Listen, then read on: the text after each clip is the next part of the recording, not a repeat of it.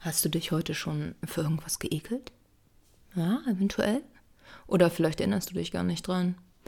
War es eher so eine, eine Sache, irgendwas, was du anfassen konntest oder eventuell auch ein Verhalten von jemandem? Ja, ich werde mich heute mit Ekel beschäftigen. Und zwar deswegen, weil äh, mir an mir aufgefallen ist äh, über die letzten Jahre, dass ich mich oft über das Verhalten von einigen Menschen ekel. Und da dachte ich mir, oh, das ist sehr interessant. Ähm, dabei kann es auch ähm, von Menschen kommen, die, die ich sehr, sehr mag. Und danach mag ich sie immer noch, aber ähm, dieses Verhalten empfinde ich dann als ekelhaft. Besser gesagt, mein Körper reagiert auf einmal, ähm, wird auf einmal so schlecht, vielleicht kennt ihr das, wenn jemand irgendwas macht, was ähm, euch, ja, nicht euren Werten entspricht einfach, ne? Oder ähm, was ihr als äh, unschön äh, betrachtet. Und ich finde das unheimlich interessant. Und deswegen möchte ich mich gerne über Ekel beschäftigen. Und ähm, erstmal, Ekel ist eine ne Grundemotion, äh, ne? so wie Angst und ähm, Wut beispielsweise. Und Ekel wird auch praktisch als unser emotionales Immunsystem bezeichnet. Also es ähm, hat einmal körperliche Aspekte, aber dann auch diese moralischen Aspekte. Also körperliche Aspekte sind beispielsweise, ähm, es soll ein Infektionsschutz sein.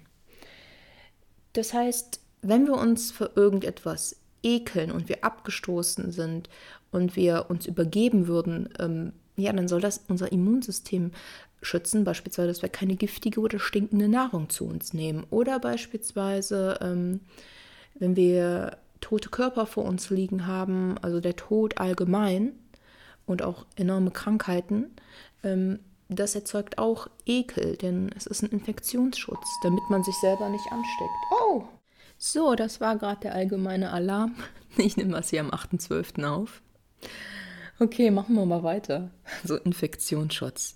Ähm, beispielsweise eine körperliche Reaktion. Ähm, habt ihr eventuell mal Herpes gehabt oder Lippenherpes? Denn wenn ihr euch vor etwas ekelt, vor etwas, vielleicht auch ein Nahrungsmittel oder auch vor einem Tier, von dem ihr sehr großen Ekel empfindet. Und ich habe so einen Ekel gegen ähm, Schaben und Kakerlaken enorm. Also da gruselt es mich komplett und es schüttelt mich sogar. Also es geht komplett in den Körper. Und auch wenn das Holzschaben sind, die wirklich keine Kakerlaken sind, aber Holzschaben sehen so ähnlich aus wie Kakerlaken und sind ein bisschen langsamer. Allerdings, ich ekel mich so sehr vor ihnen. Und ähm, da muss man aufpassen, das ist mir jetzt zum Glück noch nicht passiert, aber dadurch wird auch Cortisol freigesetzt im Körper und dann kommt Lippenherpes eventuell am Abend. Viele Leute haben das ja, ne? Vielleicht auch, wenn du dich für irgendwas ekelst und dann hast du am nächsten Tag Herpes, dann oft kann man das ein bisschen darauf zurückführen, denn oh, der Körper macht was mit einem und der will einen ja auch schützen. Ist einfach so. Und ähm, was ich sehr interessant finde, ist, dass, ähm, dass Tiere kein Ekel empfinden. Also es wurden Grundformen bei Ratten und Affen entdeckt, aber ganz kleine Grundformen, sodass man eigentlich sagen kann, dass der Mensch hauptsächlich Ekel empfindet. Ich möchte jetzt aber nicht so auf die körperliche Schiene gehen, so Schutz vor Krankheiten und Vergiftungen, so bei Nahrungsmitteln, sondern ich würde gern auch auf die moralische Seite des Ekels eingehen. Also praktisch, was ich gerade gesagt habe, dass ich mich manchmal vor Verhalten von einigen Menschen ekel. Und je nachdem, vor was man sich ekelt, moralisch, ähm, ja, das hat einen sehr großen Einfluss, wie war denn deine Erziehung oder aus welcher Kultur kommst du? Denn einige Verhaltensweisen sind in einigen kulturellen Gruppen anerkannt und in Ordnung und in anderen halt nicht. Also das kann auch einen religiösen Einfluss haben, was dann moralisch für dich funktioniert und was nicht funktioniert und das kann dann auch zu Ekel führen. Und einen großen Einfluss hat halt diese Erziehung. Wenn man jetzt ähm, auf die Erziehung geht und nochmal ja, die sachlichen Dinge betrachtet, kann man das zum Beispiel sehr gut bei der Ernährung sehen. Also wir hier, wir essen stinkenden Käse, meist Europäer, so. Und ähm, da würden sich einige Kulturen doch wirklich enorm vor ekeln. Und andererseits ähm, Eier, die leicht verfaulen oder einige Fischgerichte. Ich glaube, da würden die meisten Deutschen sagen, na, nee, lass mal lieber, bitte nicht. Boah, hier ist immer noch der Alarm im Hintergrund. Ich glaube, ich muss nachher aufnehmen. Okay, dann starten wir mal den dritten Anlauf. Und was ich besonders interessant finde, eine andere Form vom Ekel ist dieser interpersonelle Ekel. Das heißt, da, wenn man praktisch auf diese in Anführungszeichen Kontaktschuld geht, ähm, ekelt man sich vor Gegenständen, die Menschen gehört haben oder die Menschen angehabt haben, die wir als eklig empfinden würden oder von denen wir unbewusst denken, oh, ähm, eventuell kann ich davon krank werden. Ähm, eine sehr schöne Schilderung fand ich auch, also jetzt neben der Tatsache, ähm, dass wenn man auf dem Flohmarkt ist und einen Pullover sieht und der ist komplett gereinigt, aber man erfährt, dass der eventuell Hitler gehört hat, dass den viele nicht anziehen würden, also ich finde das so ein extremes Beispiel, gibt es ja auch ein Beispiel, das vielleicht in unserem Alltag mal vorkommen kann, nämlich beispielsweise, wenn man in einer Reisegruppe unterwegs ist und jemand friert enorm und eine andere Person, vielleicht eine sehr, sehr alte Person, die ähm, vielleicht auch... Ähm, krank ist und ähm, ja, je nachdem, wie der Mensch jetzt äh, ja, emotional aufgestellt ist, ähm, und er friert gerade und ist draußen, würde dann von dieser älteren Person, vor der sich auch eventuell ekelt, ähm, nicht diese Jacke annehmen, auch wenn er friert. Und ähm, das ist aber unterschiedlich. Also ich glaube, ich würde die Jacke einfach nehmen, wenn ich friere und äh, das hat ja eigentlich nicht so viel damit zu tun, ähm, wie alt jemand ist. Und äh, wenn sie sauber ist, oh, ich glaube, ähm, da, das wird hier nichts mehr heute, ne? okay, neu. Also, okay, ich habe aber auch mal ein bisschen in der Altenpflege gearbeitet, das ist eh ein anderer Aspekt. Aber einige Menschen würden die Jacke nicht annehmen und lieber frieren. Wenn jetzt allerdings die Person, vor der sich jemand ekelt, äußert, dass es gar nicht die Jacke von ihm ist, sondern vielleicht von der attraktiven Tochter, die man jetzt ganz toll findet, oder den attraktiven Sohn, je nachdem, ähm, dann ist der Ekel auf einmal weg.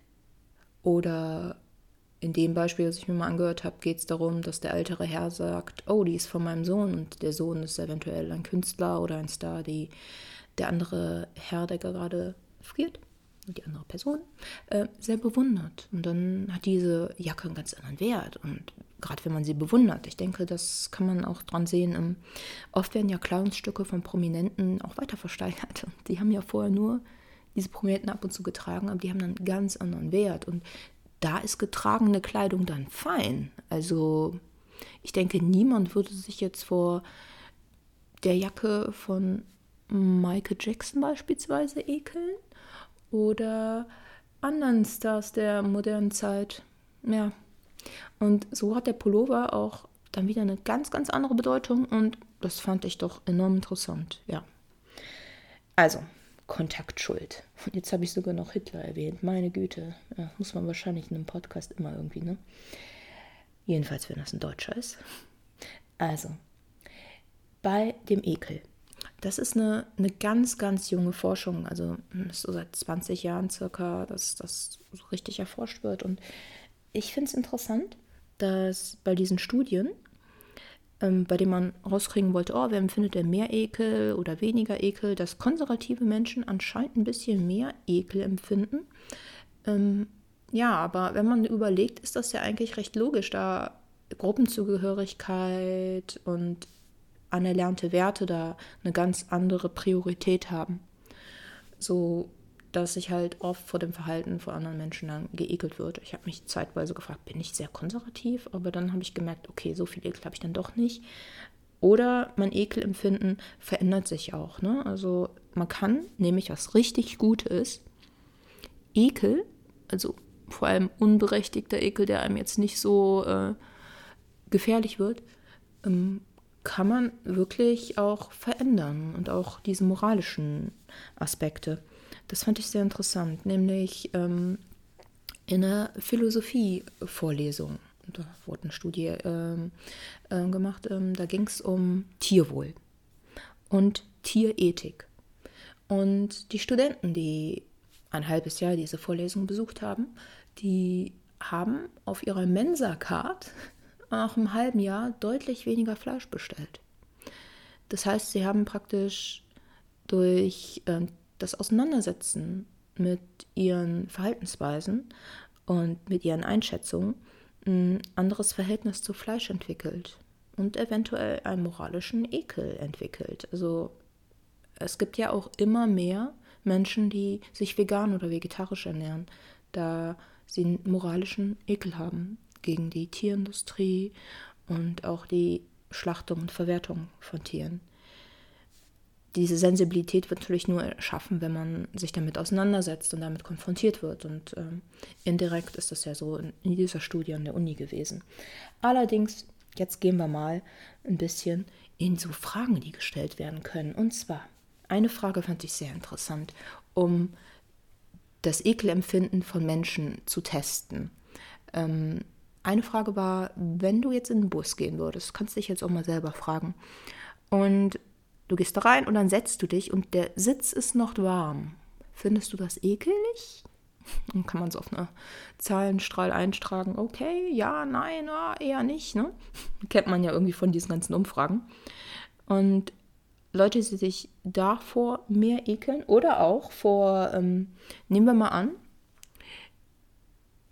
du brauchst eine Blutspende im Krankenhaus. Und der Blutspender ist allerdings ein Mensch, vor dem du zutiefsten moralischen Ekel empfindest. Beispielsweise ist ein Verbrecher ist, der anderen Menschen oder Kindern wehgetan hat. Und äh, viele Menschen, also einige, würden diese Blutspende nicht annehmen, da sie Ekel empfinden. Dabei ist es ja völlig klar, also wenn man darüber nachdenkt, kognitiv, dass die Verhaltensweisen nicht über Blut übertragen werden. Das würden sie nicht tun, da sie da einen enormen Ekel empfinden. Also, oder was auch interessant wäre, diese Frage wird oft gestellt, auch ähm, in diesen Medien, die ich mal konsumiert habe, um mal so ein bisschen reinzugucken. Ähm, nehmen wir mal an, da kommt ein Nachbar, der zieht dahin und die Wohnung ist frei. Wäre es dir lieber, wenn es ein Tierschänder ist oder ein Dieb? Also wenn man jetzt allein von der Werteskala ausgeht, ne, also von unserem Rechtssystem, da ist der Dieb viel schlimmer als der Tierschänder. Ja, leider. Aber die meisten würden sagen, ey, ich nehme lieber den Dieb. Ich nehme den Dieb weg mit dem Tierschänder. Möchte ich nicht. Und da muss ich zugeben, da, da bin ich irgendwie da muss ich mich dem anschließen, dass ich da rein logisch betrachtet, denn Diebstahl ist, wird ja viel höher in unserem Strafsystem bestraft, als äh, wenn man Tiere ja, quält. Leider, ja, würde ich mich auch lieber für den Dieb entscheiden. Ne?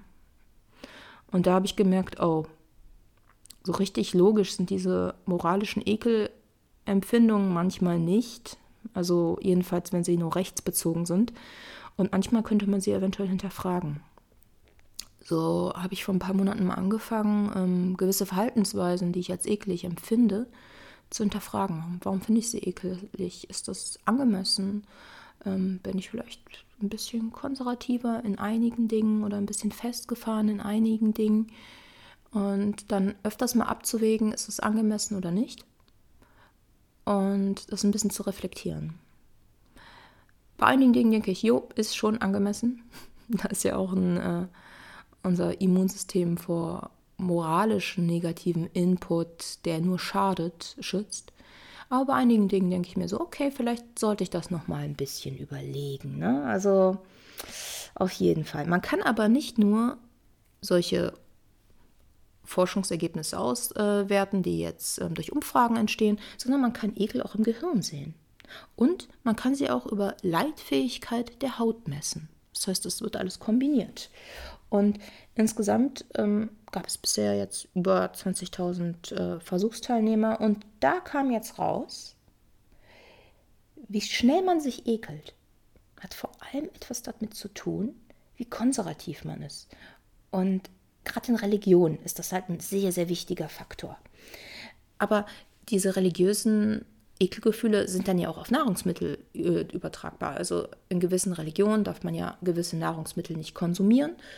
Und in früherer Zeit hatte das vielleicht den Schutz, sich da vor Krankheiten zu schützen oder eine Gruppenzugehörigkeit mehr zu stärken. Ne? Denn Gruppenzugehörigkeit, das äh, erhöht ja auch manchmal dann die Chance zu überleben. Also es hat ja indirekt, hat es schon sehr viel Einfluss. Allerdings ist es immer mehr im Wandel. Ne? Also diese Empfindung von enormer Reinheit, die sind jetzt nicht mehr an oberster Stelle. Also ich würde mal sagen, dass ähm, die Jungfrau Maria vielleicht vor ein paar Jahren dann auch unbefleckt ihr Kind kriegen muss, damit es Jesus ist. Ich denke, ja, dass der religiöse Aspekt und die Wertigkeit dieser Frau ähm, heutzutage ähm, jetzt nicht abnehmen würde, wenn es nicht kein unbefleckte Empfängnis gewesen wäre. Aber da ist auch dieser, dieser Reinheitsgedanke sehr groß und dieser religiöse Reinheitsgedanke.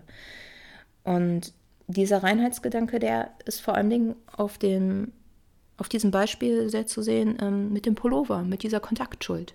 Dass wenn dieser Pullover einem ekelhaften moralischen Menschen gehört hat, beispielsweise für deine Interpretation Hitler, dass du den Pullover ekelhaft findest. Auch wenn das wenn der Grund gereicht wurde, da ist nichts dran.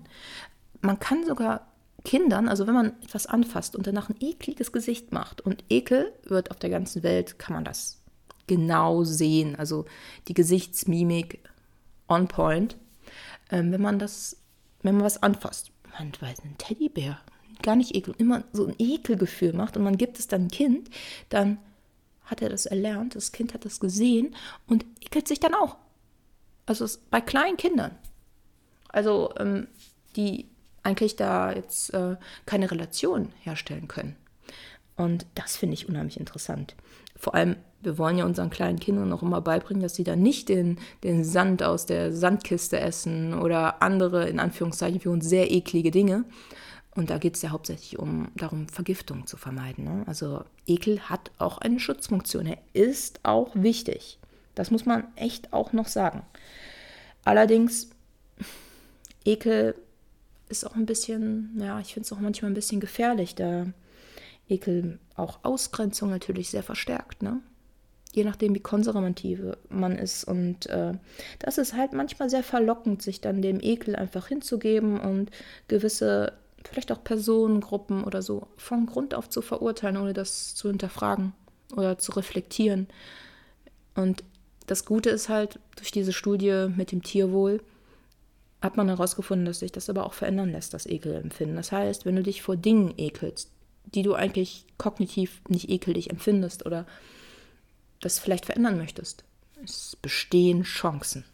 Und das finde ich gerade echt schön. Also, ähm, dass man darüber nachdenken kann, dass ähm, das eigene Ekelempfinden vielleicht gar nicht angemessen ist. Und dass man das aber auch so verändern kann, dass der Körper auch nicht mehr mit Ekel reagiert. Und ich finde das unheimlich interessant. Deswegen habe ich hier diese Folge gemacht. Das heißt, wenn du dich vor allen Dingen Verhaltensweisen ekelst vor Menschen, die du aber kognitiv eigentlich gar nicht als schlimm empfinden würdest und wenn du das reflektierst, ist es auch nicht so, dann kannst du dich von diesem Ekel ein bisschen mehr entfernen und vielleicht auch noch offener werden. Es gibt dann auch viele Möglichkeiten, praktisch äh, seine moralischen Werte zu hinterfragen. Und das finde ich einfach enorm interessant. Sicher, Ekel hat eine Funktion. Er soll dich schützen. Da müssen wir gar nicht drüber reden. Allerdings muss man sich auch manchmal fragen, ist dieser Ekel überhaupt angemessen? Ja. Und ich denke, dass man sich das echt mal fragen könnte und das reflektieren könnte und vielleicht dann auch seine eigenen moralischen Werte manchmal reflektieren könnte. Denn es ist manchmal echt gut, sich ein bisschen weiterzuentwickeln und ein bisschen um sich herum zu gucken, vielleicht mal aus seiner Bubble auch mal rauszugucken. Also Medien zu konsumieren, äh, konsumieren, die nicht deinen Werten entsprechen oder einfach eine andere Seite auch zeigen. Das ist für mich, ich finde es sehr wichtig. Ähm, dass man da ein bisschen liberaler reagiert und sich auch mal die Gegenargumente anhört, um für sich zu reflektieren, hm, ist das denn wirklich so? Ist das denn wirklich angemessen? Ja. Und deswegen habe ich diese Folge über Ekel veröffentlicht. Und oh, Ekel ist schon ein hartes Gefühl. Ja, ich hoffe, dass du ein bisschen was mitnehmen konntest. Und bestimmt werde ich mich noch ein paar Mal mit moralischen Ekelempfinden beschäftigen. Denn oft ist es ja ein Schutz und ist gerechtfertigt. Und wenn du früher sehr viel Leid erfahren hast und dich dann vor Menschen oder Verhaltensweisen ekelst, dann könntest du dich auch schützen. Oder es kann dich einengen. Ja, das ist eine kleine Gratwanderung, muss man sagen. Ich freue mich, dass du mir zugehört hast und ich wünsche dir einen hoffentlich nicht so ekligen Tag. Bye.